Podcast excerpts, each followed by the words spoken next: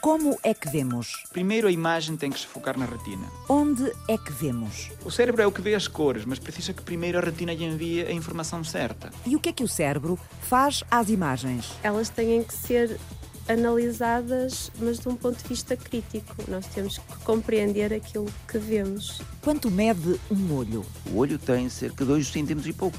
Quanto pesa? Pesa cerca de 60 gramas, 70 gramas.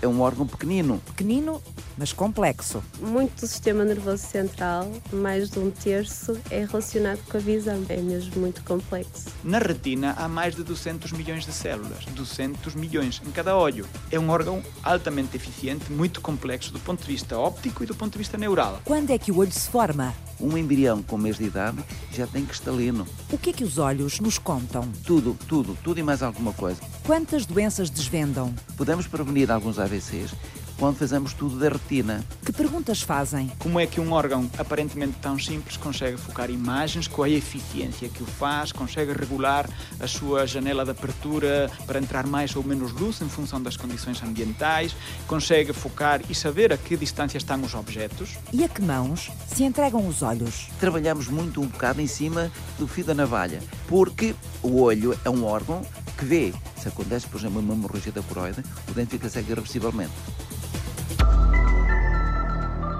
É assim, nós estamos treinados para que quando uma pessoa se coloca à nossa frente no consultório, primeiro que olhamos é aspectos muito banais, como por exemplo a posição da sua cabeça. A posição da cabeça? O que é que ela diz? Às vezes diz-nos se essa pessoa pode ter um desequilíbrio no estado dos seus olhos que levam a compensar com uma posição anómala da cabeça. José Manuel González Merromé.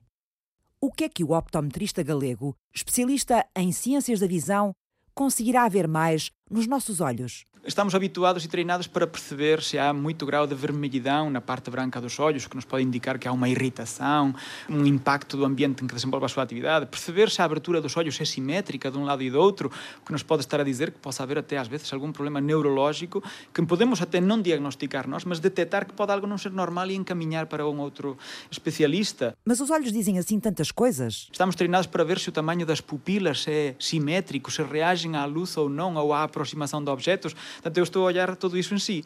Para já, posso lhe dizer que nada me saltou à vista. Mas imagino que às vezes no seu dia a dia pode, de repente, sem querer, encontrar uns olhos doentes. E às vezes acontece. O investigador do Departamento de Física da Universidade do Minho examina os olhos dos outros com outros olhos. Já não é a primeira vez que nos cruzamos com alguma pessoa e, e, e às vezes, até sem conhecê-la, eh, metemos conversa para lhe dizer isto que está a acontecer pode não ser normal.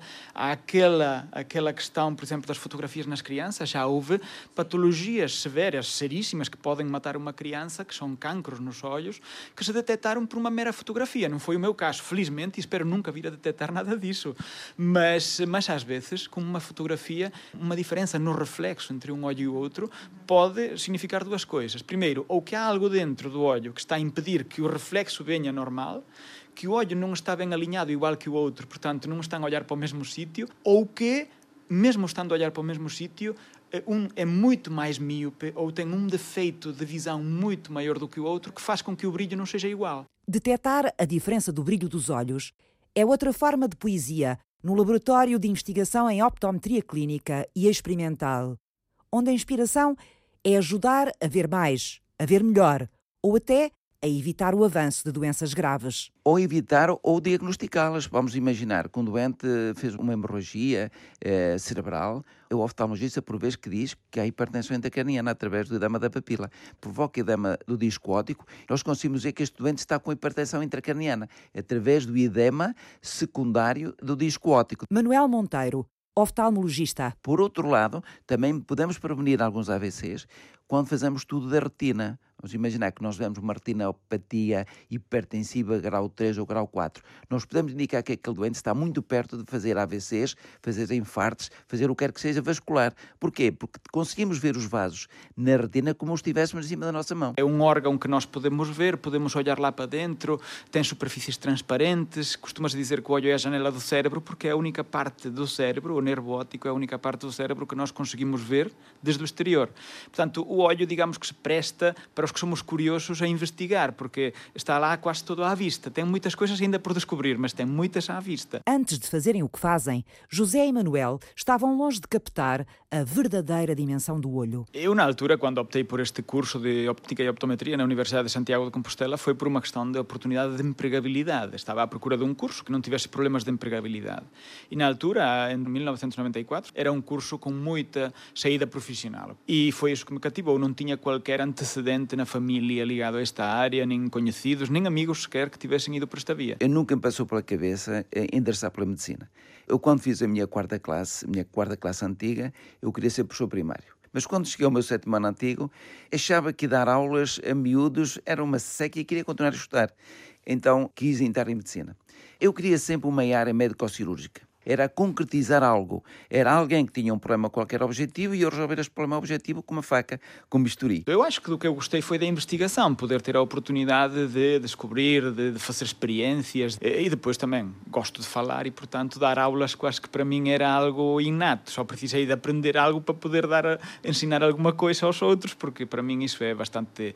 gosto de fazer. Achava que o olho era um órgão pequenino, estava enganado profundamente, porque o órgão é pequenino, mas é o maior órgão do corpo é onde todas as doenças vêm ter. Porque a oftalmologia está ligada a todas as especialidades. Repare, na endocrinologia há diabetes, há diabetes nos olhos.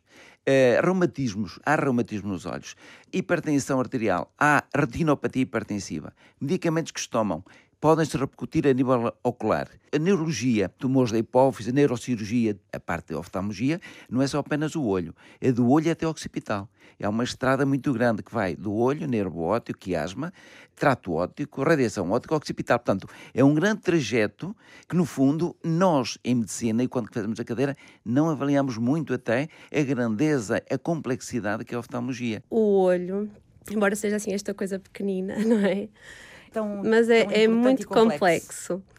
Muito do sistema nervoso central, mais de um terço, é relacionado com a visão, porque é, um, é mesmo muito complexo. Dália Meira especializou-se em neurooftalmologia. É uma subespecialidade da oftalmologia ou da neurologia. Para sermos neurooftalmologistas, temos de ser ou oftalmologistas primeiro ou neurologistas primeiro, ou as duas coisas, não é? E depois a seguir tentarmos juntar as duas nos pontos que elas se unem e dedicarmos-nos aos problemas visuais que têm origem no sistema nervoso central. Entre o olho e o cérebro, o que é que a neurooftalmologia estuda em concreto? Estuda todas as doenças visuais, mas que têm origem no sistema nervoso. Há uma série de doenças específicas que afetam toda essa área e é o neurooftalmologista que depois se dedica a elas. Mas afinal, como é que vemos? Com os olhos ou com o cérebro? Há todo um outro mundo muito mais vasto ainda que complementa o da optometria e que tem a ver, por exemplo, com os processos cerebrais que fazem descodificar a informação. Aquela informação que chega como impulsos nervosos a partir da, da retina através do nervo óptico, como é que aquilo forma uma imagem? Toda a informação que nos chega é uma série de dados que não estão trabalhados à luz. A luz chega à retina, que é um órgão sensorial do olho, e na retina essa luz, através de um processo bioquímico que é a fototransdução, é transformada num impulso elétrico. E as células ganglionares, que já fazem parte do sistema nervoso central, captam esse impulso elétrico e depois vão conduzi-lo através do nervo óptico até ao córtex eh, occipital, onde as imagens são, digamos, ganham forma. Depois das imagens ganharem forma, elas têm que ser analisadas, mas de um ponto de vista crítico. Nós temos que compreender aquilo que vemos e temos que correlacionar aquilo que vemos com aquilo que já sabemos e temos que relacionar também com os outros sentidos para dar envolvimento à nossa visão e significado. Aí também entra a memória, por exemplo? Por exemplo, por exemplo, se, se eu estou a ver uma face, eu só sei se ela me é familiar ou não, consoante o meu repositório de faces que tenho guardado.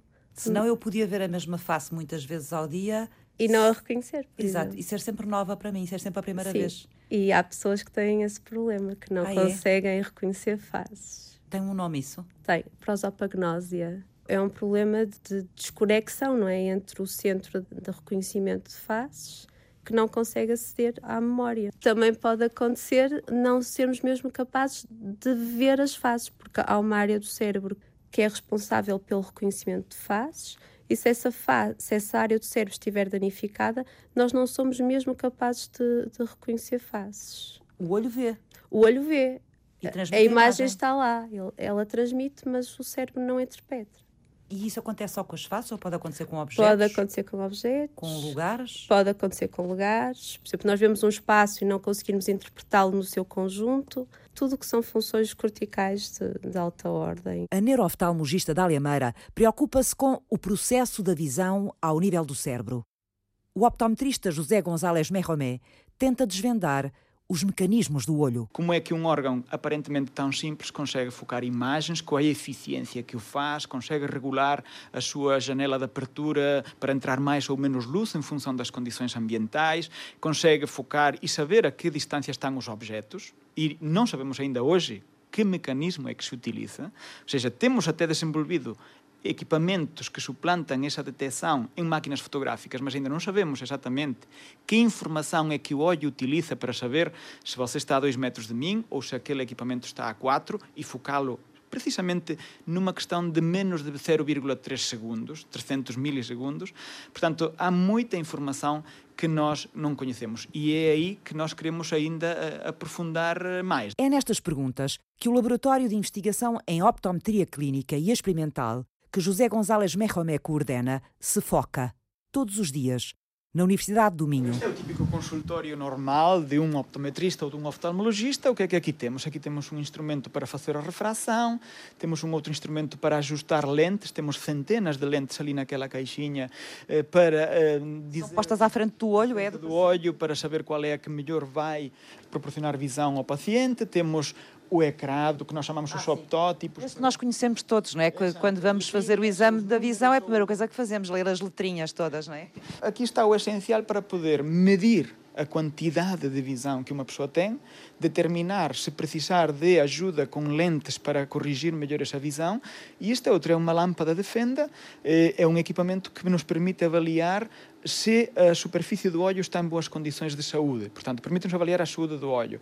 Temos depois aqui um oftalmoscópio para olhar para dentro do olho, para ver a retina, e este é um retinoscópio, é o nosso instrumento de trabalho por defeito, sempre participa, que é para medir a graduação ou o defeito de graduação que o olho possa ter. Portanto, a pessoa chega, avaliamos quanto vê, se vier com alguns óculos, avaliamos a graduação desses óculos, sentamos a pessoa, determinamos se podemos melhorar ainda mais essa visão e descartamos através da análise da retina, da análise do cristalino, da análise da córnea e da superfície do olho, se há algo que possa não ser compatível com a normalidade. E nesse caso decidimos se é do nosso foro de atuação ou se temos que encaminhar. É aqui que o laboratório recebe os voluntários voluntários para as experiências optométricas que faz.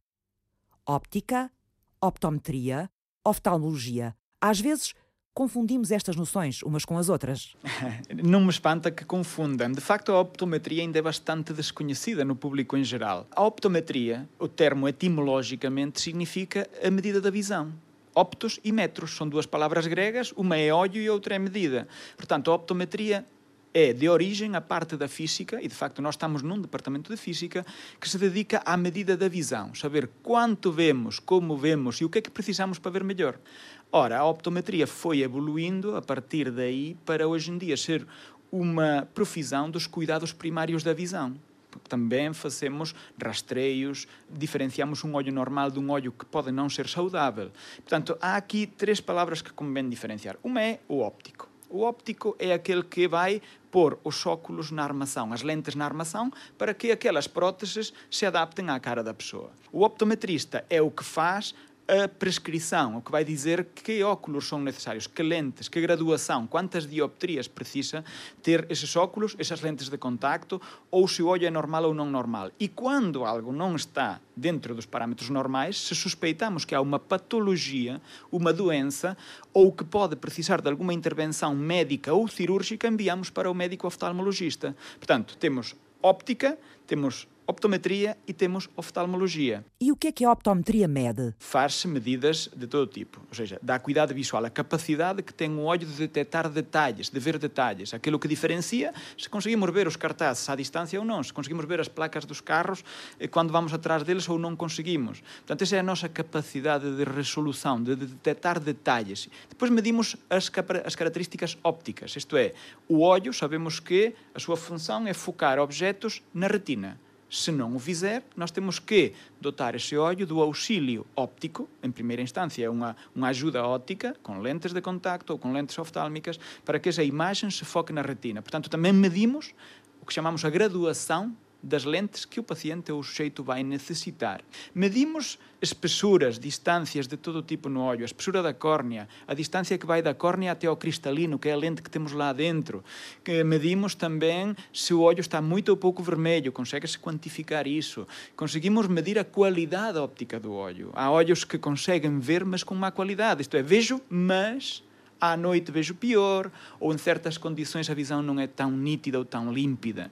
Avaliamos o comprimento do olho, porque é relevante, por exemplo, nas crianças, saber se o olho está a crescer muito rapidamente ou mais devagar, para saber se irão tornar míopes e isso pode ter depois outras consequências. Fazemos medidas de captação de imagens também com métodos físicos da retina, para saber se a retina está saudável, se os vasos sanguíneos estão eh, saudáveis. Se suspeitamos de que algo pode não estar, nem precisamos de dizer exatamente tratamento que é enviamos para o médico. Nós aqui concentramos-nos muito na parte da física, isto é, quais são os métodos de medida que nos vão permitir avaliar as propriedades do olho e também a conversão do sinal luminoso, a interação da luz os fotorreceptores, os receptores à luz na nossa retina, que vão transformar isso num estímulo elétrico, que é aquilo que o nervo óptico depois vai conduzir até ao cérebro. Mas nem sempre os problemas de visão se concentram no olho propriamente dito. Pode ir desde o nervo óptico que muitas vezes são, podem ser meras inflamações, infecções, tumores, etc., que vão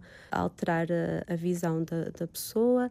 Pode ser a nível do córtex cerebral, pode ser a nível do, dos processamentos da visão e também a nível do controle dos movimentos oculares, controle central dos movimentos oculares. Em casos destes, entra em ação a neurooftalmologia. As neuropatias ópticas são bastante comuns. São doenças que afetam o nervo óptico e podem ser de várias causas. Podem ser de causa vascular, isquémica ou trombótica, podem ser de causa uh, infecciosa, uh, inflamatória, desmielinizante, tumoral. São, digamos, patologia que se apresenta primariamente ao oftalmologista. Um doente que de repente começou a ver mal de um dos olhos. Depois temos também os tumores cerebrais que podem, por compressão, danificar a via óptica e também provocar alterações uh, visuais.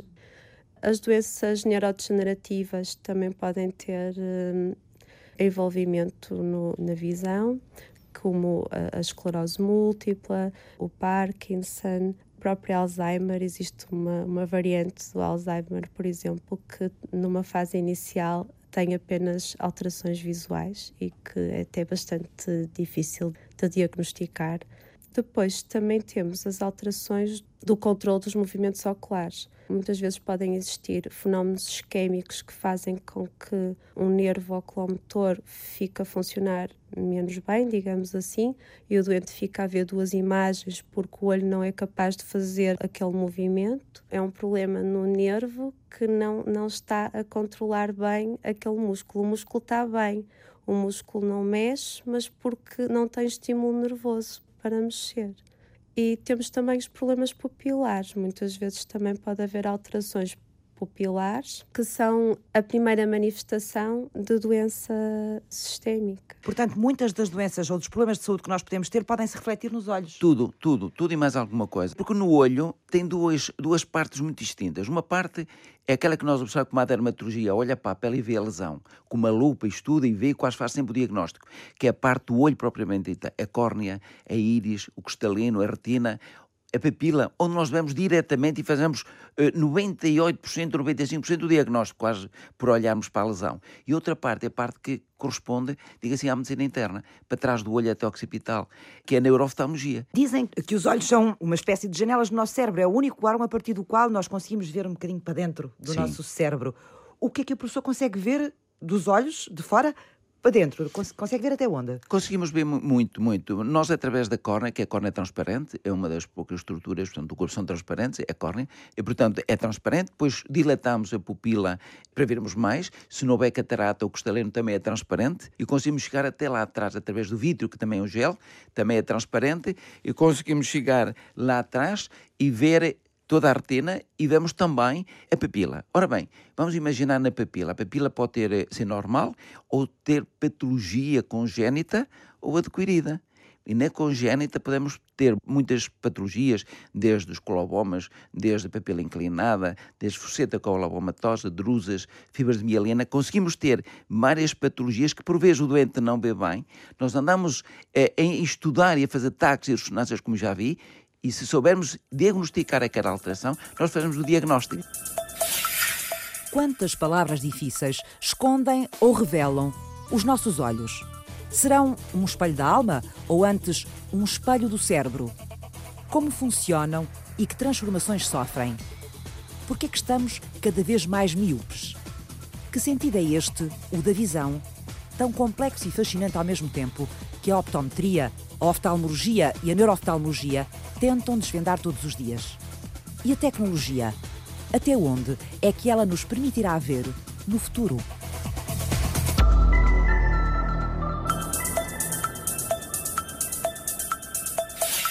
O meu foco é perceber o que é que diferencia uma pessoa com vista cansada, a qual colocamos uma lente de contacto que lhe provoca várias imagens simultâneas na retina. Uns deles são capazes de selecionar as correctas e outros não, e não se adaptam a esses dispositivos. Por que motivo? José González Mejomé coordenador do Laboratório em Optometria Clínica e Experimental da Universidade do Minho. Porque isso é muito importante até não só nas lentes de contacto. As lentes intraoculares, aquelas que se colocam quando se retira a catarata, também têm essa mesma problemática. O especialista em contactologia estuda casos de visão que não se deixam corrigir com lentes. E aí trabalhamos com equipas de oftalmologia para avaliar precisamente essa mesma dimensão da visão multifocal, de múltiplas imagens, no contexto da cirurgia da catarata. Quero uma melhor solução da que hoje em dia ainda lhe consigo dar aos meus pacientes. O optometrista usa as leis da física para estudar o olho e corrigir-lhe os erros.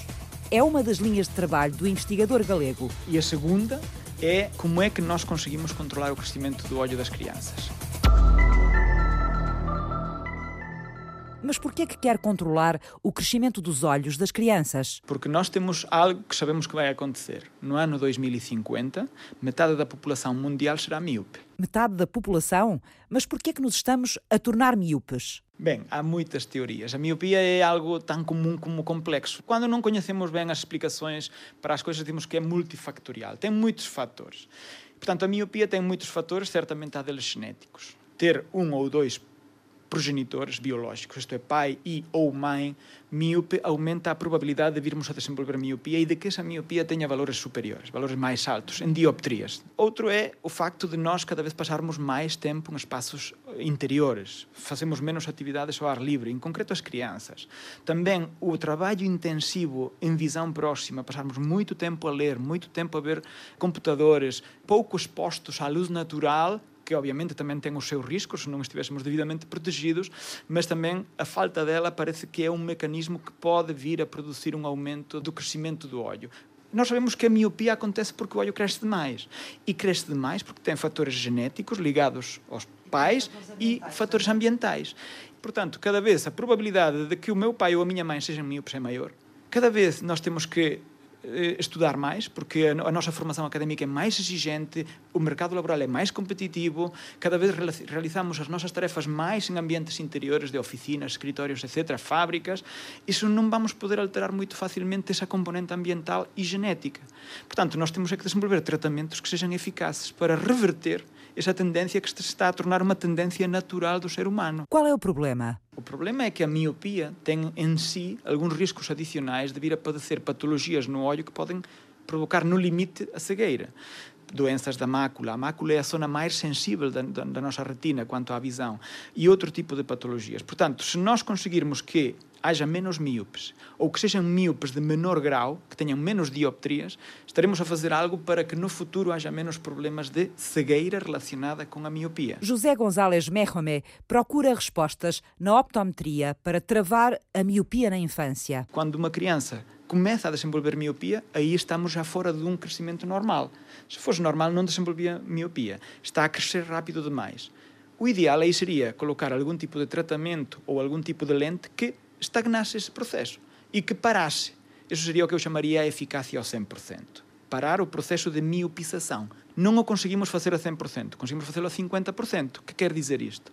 Que se nós, a uma criança de 8 a 12 anos, lhe colocamos uma determinada lente de contacto, podemos fazer com que o seu olho cresça metade do que cresceria se eu simplesmente lhe desse uns óculos como faria até esse momento. Queremos ir para além disso. Portanto, a segunda questão que eu me coloco é como é que nós podemos entender os mecanismos que o olho interpreta para saber se tem que crescer ou não, para poder pará-lo. Eu gostava de chegar aos 100%. Para chegar onde quer, neste e noutros problemas da visão, o cientista alargou o campo de investigação ao cérebro. Já estamos a passar aspectos que eram puramente optométricos para o campo também das neurociências, porque é aí onde nós queremos encontrar as causas pelas quais alguns tratamentos que visam a correção da vista cansada ou que visam a retenção da progressão da miopia em crianças funcionam ou não. Entendemos que está aí a explicação nos mecanismos fundamentais da visão ao nível da retina e ao nível do cérebro. Entre o olho e o cérebro, nas áreas do sistema nervoso central ligadas à visão, atua a neurooftalmologia. São áreas da neurologia, mas com muitas manifestações oculares, que muitas vezes apresentam-se ao oftalmologista e não ao neurologista. Há situações em que as pessoas apresentam-se na urgência, mas ao oftalmologista, ao oftalmologista comum. Por isso é extremamente importante que qualquer oftalmologista tenha uma formação em neurooftalmologia, pelo menos mínima. São situações clínicas que podem pôr em risco quer a visão e algumas delas quer a própria vida, por isso carecem de um diagnóstico atempado. Foi isso que Dália Meira fez. Oftalmologista, pós-graduou-se em neurooftalmologia. Hoje coordena a consulta de neurooftalmologia do Centro Hospitalar de Vila Nova de Gaia, Espinho. Na neurooftalmologia existem assim algumas, algumas, digamos, bandeiras vermelhas, que nós chamamos a neurooftalmologia de emergência, que são sinais que não podem falhar, porque podem ser mesmo ou life saving ou vision saving. E essa parte é realmente satisfatória. Quando um doente chega à consulta, vemos que tem uma parésia terceiro par com envolvimento pupilar e diagnosticamos um aneurisma e o aneurisma é operado atempadamente, é muito gratificante, não é? Quando vemos um Horner e o doente tem uma disseção da carótida e também é submetido a uma cirurgia e não tem um AVC, é muito gratificante. Quando diagnosticamos uma neuropatia óptica isquémica artrítica e fazemos a medicação naquele momento, evitando a cegueira do outro olho, também é, é, um sucesso, entre outras coisas. Quer mas... dizer que há uma série de doenças, e algumas delas graves, que acabam por se exprimir através. Sim, tem manifestações olho, oftalmológicas, Exatamente. mas de doenças do sistema nervoso central. E através dessas manifestações, muitas vezes é o neurooftalmologista que hum. consegue chegar a esse problema. Exatamente. E evitar, portanto, problemas e, maiores. Exatamente. Portanto, esse é o lado mais satisfatório também de quem Sim. trabalha nesta área. Há muitas situações em que os nossos olhos mostram as doenças que nós temos? Algumas. Não vou dizer que pelos olhos nós conseguimos detectar todas as doenças, porque não, não é verdade, não é? Mas conseguimos perceber-nos de manifestações de outras doenças. De onde é que vêm os doentes que acabam na consulta de neurooftalmologia? Vêm da urgência, geralmente, muitos da neurocirurgia, por, por exemplo, tumores cerebrais, que eles querem saber qual é o envolvimento visual antes de fazer, por exemplo, uma cirurgia ou mesmo até para avaliar a indicação cirúrgica e da neurologia. E que respostas é que a neurooftalmologia consegue dar nestes casos? É um bocadinho difícil porque muitas das patologias não temos muitos tratamentos a, para oferecer ao doente. Muitas vezes é difícil. Isso não é desmotivador para o neurooftalmologista? Às o que, vezes o que, é que o neurooftalmologista pode fazer, digamos assim? Para além de dar ao doente o, o cenário da sua realidade, da realidade em que vive?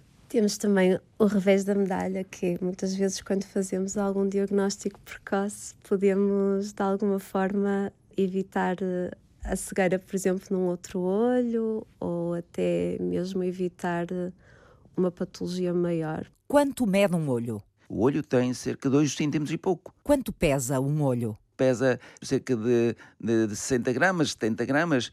É um órgão pequenino. Como é que se opera um olho? Ao microscópio? É uma cirurgia que no início é um bocado complicada, porque não está Por a olhar para as mãos, não está direta. Manuel Monteiro, cirurgião oftalmologista do Centro Hospitalar de São João, no Porto. Nós operamos sentados e operamos com os braços apoiados, por causa de não haver qualquer trêmulo. Porque ao microscópio, qualquer trêmulo é uma ventania enorme.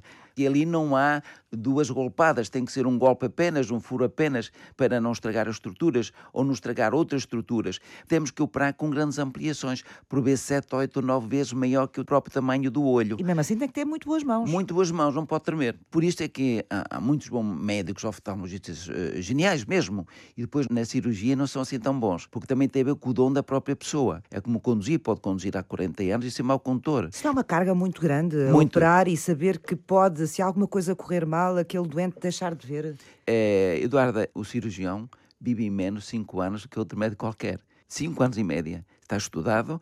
E porquê? Devido ao estresse constante da própria cirurgia. Trabalhamos muito um bocado em cima eh, do arame, em cima do fio da navalha. Porque o olho é um órgão que vê. Se acontece, por exemplo, uma hemorragia da coroide, o dente fica cego irreversivelmente. Há situações reversíveis, mas há outras que pode, mesmo a cirurgia tendo corrido bem, e o doente dois ou três dias depois a corneta está turva e ficar turva de uma forma irremediável. Os riscos são, no entanto, muito menores do que os que se corriam há 30 anos. Por exemplo, para dar ideia, a cirurgia de cataratas era uma técnica que foi desenvolvida nos anos 30 por Barraquer em Barcelona, era abrir o olho e tirar o cristalino no todo para operar uma catarata e não havia lente intraocular na altura. Dois anos depois, começámos a fazer a técnica de vasectomia extracapsular, um avanço já enorme, onde se abria o olho também cerca de 120 graus, onde tirávamos o cristalino, mas deixávamos a cápsula posterior, para depois implantar uma lente intraocular. E na década de 80 começou a desenvolver-se a nível mundial a tal técnica que hoje fazemos, uma cirurgia de cataratas por ultrassons, com o desenvolvimento do microscópio, com o desenvolvimento também dos líquidos que nós usamos viscoelásticos para ajudar na cirurgia, e depois as lentes intraoculares dobráveis. E hoje em dia conseguimos operar cirurgia de cataratas apenas de anestesia com gotas, com colírios, fazer uma microincisão de 2 milímetros ou 1.8 milímetros, imaginem, conseguimos tirar a catarata por ultrassons, injetar uma lente dentro do olho dobrável, a lente dentro do olho abre, fica colocada dentro do saco capsular e, entretanto, depois lavamos o olho e o doente sai da clínica com o olho aberto, a ver, e outro dia faz uma vida praticamente normal. Nós operamos hoje uma catarata em 6, 7, 8 minutos, que é uma coisa muito rápida. É fantástico. É, é fantástico. É, antigamente demorávamos 3 quartos de hora, uma hora. Só o tempo que demorava a suturar o olho, operámos mais rápido hoje uma catarata. A evolução das lentes foi outra revolução, mas José González Merromé olha menos para trás e mais para diante. O que é que ainda não foi conquistado? Nós gostaríamos que as lentes gelatinosas, que tenham uma porcentagem, uma porcentagem altíssima de água, quando colocadas no olho, não tenham qualquer grau de desidratação, que não sequem. Ainda não conseguimos fazer isso a 100%, mas posso dizer que nos últimos 10 anos passamos de uma desidratação de 10%, a lente a perder 10% de água, a perder 1%. Portanto, ganhou-se uma escala de 10. Outro desafio importantíssimo para as lentes de contacto está neste momento em aplicações tecnológicas. Podem parecer muito futuristas, mas são realizáveis e seguramente vão acontecer. Por exemplo, uma pessoa com tetraplegia, através de uma lente de contacto, poder controlar um computador Estamos a falar de um material inteligente. Materiais inteligentes que possam alterar essa interação do homem com máquinas, mas também que possa a própria lente, através da utilização de materiais inteligentes, mudar a sua forma. Em função da zona onde estou a olhar, poder mudar a sua forma e, com isso, a sua graduação. Nós normalmente temos uma série de dioptrias nessa lente, pois que a lente possa fazer uma mudança ativa através de materiais eh, de alta tecnologia, materiais eh, nanométricos que vão alterar as propriedades ópticas e que vão fazer com que essa lente mude a sua forma. Por exemplo, medir o nível de glicose no sangue através da lágrima. e advertir o diabético se tem ou não um nível de glicemia acima ou abaixo do normal.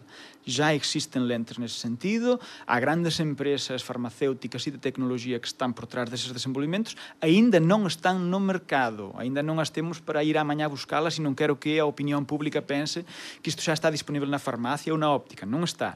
Mas as lentes de contacto já podem ser sensores para detectar níveis de substâncias biológicas através da lágrima, também para medir a pressão do olho, para medir a pressão intraocular. A pressão intraocular do olho não tem a ver diretamente com a pressão sanguínea, mas é um dos fatores de risco para produzir cegueira, através de uma patologia que se chama o glaucoma. Às vezes, um dos fatores de risco é, de facto, haver demasiado, demasiada pressão dentro do olho, ao ponto de que o sangue não consegue entrar livremente.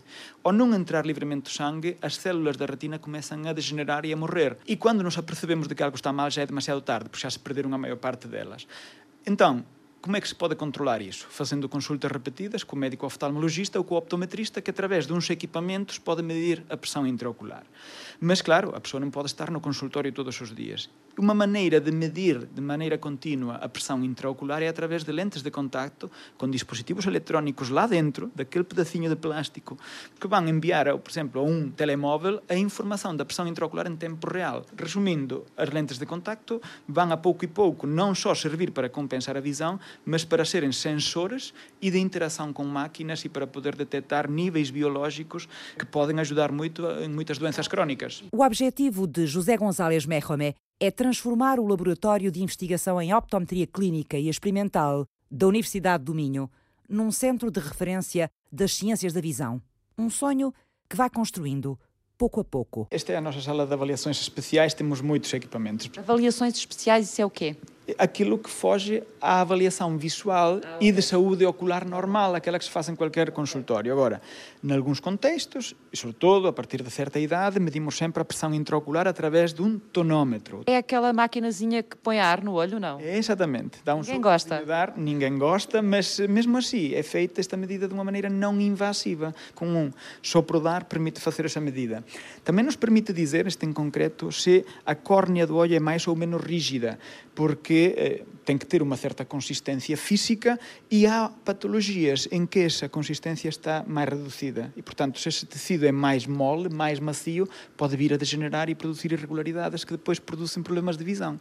Aqui temos um outro que nos permite medir o comprimento do olho, a distância que vai desde a córnea à retina, a longitude do olho diz-nos se o olho está a crescer mais rápido ou mais lentamente. Isto é fundamental para as avaliações relacionadas com a miopia. Aqui temos o que chamamos um aberrómetro. Isto soa muito Aberrómetro? Mal. Aberrómetro. O aberrómetro mede aberrações. as aberrações eh, soam muito mal, mas são algo inerente a qualquer sistema óptico. Isto é, até mesmo as melhores câmaras fotográficas têm aberrações ópticas. Por um exemplo que as pessoas conhecem, quando o telescópio espacial Hubble foi enviado para o espaço, as primeiras imagens que tirava das galáxias e das estrelas estavam muito desfocadas porque não foi bem calculado e, sobretudo, não foram tidos em considerações alguns parâmetros que iriam alterar ao estar no espaço em vez de estar cá embaixo. E, portanto, surgiram aberrações. Houve que enviar um outro equipamento que metesse lentes à frente para corrigir essas aberrações. Portanto, aberrações são imperfeições das lentes ou do nosso olho. Portanto, nós também temos aberrações o nosso olho tem aberrações. Onde é que elas se manifestam? Há, por exemplo, pessoas que durante o dia veem muito bem, mas à noite, quando a sua pupila se dilata mais, dizem que vêem pior. Uh, os faróis dos carros aparecem muito grandes, incomoda-lhe muito a luz.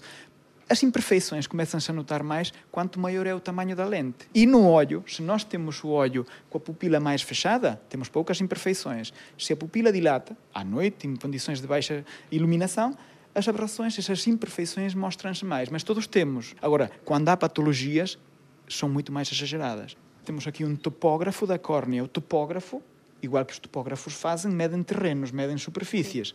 Este topógrafo mede a curvatura da córnea. Esta camada que temos à frente e que brilha é uma, é uma zona curva, não é, não é plana, e, portanto, nós precisamos desta informação para adaptar as lentes de contacto. A lente de contacto tem que ter uma forma correspondente com aquela que o olho tem.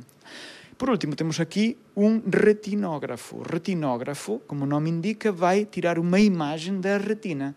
Podemos tirar uma imagem que fique gravada no sistema e comparar futuramente este mesmo sujeito, este mesmo paciente, para saber se alguma coisa se alterou ao longo do tempo. Este foi feito cá, é o que chamamos um alómetro ou um analisador da distorção luminosa. Para que é que isto nos serve? Isto serve-nos para saber se uma pessoa, quando está, por exemplo, a conduzir à noite e os faróis de um carro que vêm de frente começam a ficar muito grandes e a pessoa fica encandeada. Nós aqui conseguimos caracterizar quantificar esse, esse problema e também conseguimos saber se com a estratégia de tratamento que estamos a pôr, por exemplo, uma lente de contacto, uma lente intraocular por parte do oftalmologista, se essa distorção está a diminuir. O trabalho de investigação em ciências da visão, coordenado por José González Mejome, entregou este ano ao investigador o Prémio de Mérito Científico da Universidade do Minho. Não estaria minimamente à espera. Eu já, já assisti várias vezes à cerimónia do Dia da Universidade. Remotamente me passaria pela cabeça poder receber uma distinção desse género, a julgar pelos colegas que tinham sido distinguidos anteriormente, em etapas muito mais eh, avançadas da sua carreira académica, etc. Portanto, não pensava. A resposta é não. Como se costuma dizer, a idade não é um posto. O trabalho provavelmente conta. Já tinha sido distinguido ano passado também. Na Universidade Politécnica de, de, de, da Catalunha, eh, em Barcelona, e também com muita surpresa, porque eu nem sabia que o prémio existia. eu lembro-me de uma frase do, do ator brasileiro Marcos Caruso, que ainda anda por aqui por Portugal estes dias e que ele dizia algures numa revista que eu li, digo, espero que os prémios me alimentem mais a responsabilidade do que a vaidade. Mas José González Mejome vê bem o que quer fazer e onde pretende chegar. Portanto, corrigir melhor a vista cansada, por um problema de interesse próprio até, mas sobretudo de conhecimento geral, e fazer com que a minha filha, ou os filhos de outros, ou os filhos dos que virão, venham a ter menos probabilidade de se tornar míopes ou se se desenvolver miopia que seja de baixo grau para ter menos riscos de vir a desenvolver patologias no futuro. O que é fantástico no meio disto tudo, o processo quando a gente vê até a imagem chegar ao cérebro e ser descodificada ou codificada de uma forma que a gente a entenda, é que isto acontece em simultâneo. Eu estou a ver e o meu cérebro está a processar. Isto É tudo muito rápido. com uma velocidade incrível, não é? É verdade. E é fantástico como nós temos essa, essa capacidade. Fizeram este programa José Manuel Gonzalez Mechomé, Pode ir tudo por água abaixo se as lentes não se substituíssem ao devido tempo, se não se limpassem ou desinfectassem como é devido, se não se recambiam quando é necessário ao fim de uma semana, um mês ou cada dia. Portanto, se as lentes estão designadas para durar um dia, não se podem utilizar dois. Se estão designadas para utilizar um mês, não deve de ir para além desse mês. O cumprimento das indicações que se dão é crucial para que haja um uso seguro. Dália Meira, Ah, tenho uma coisa importante para dizer. Diga.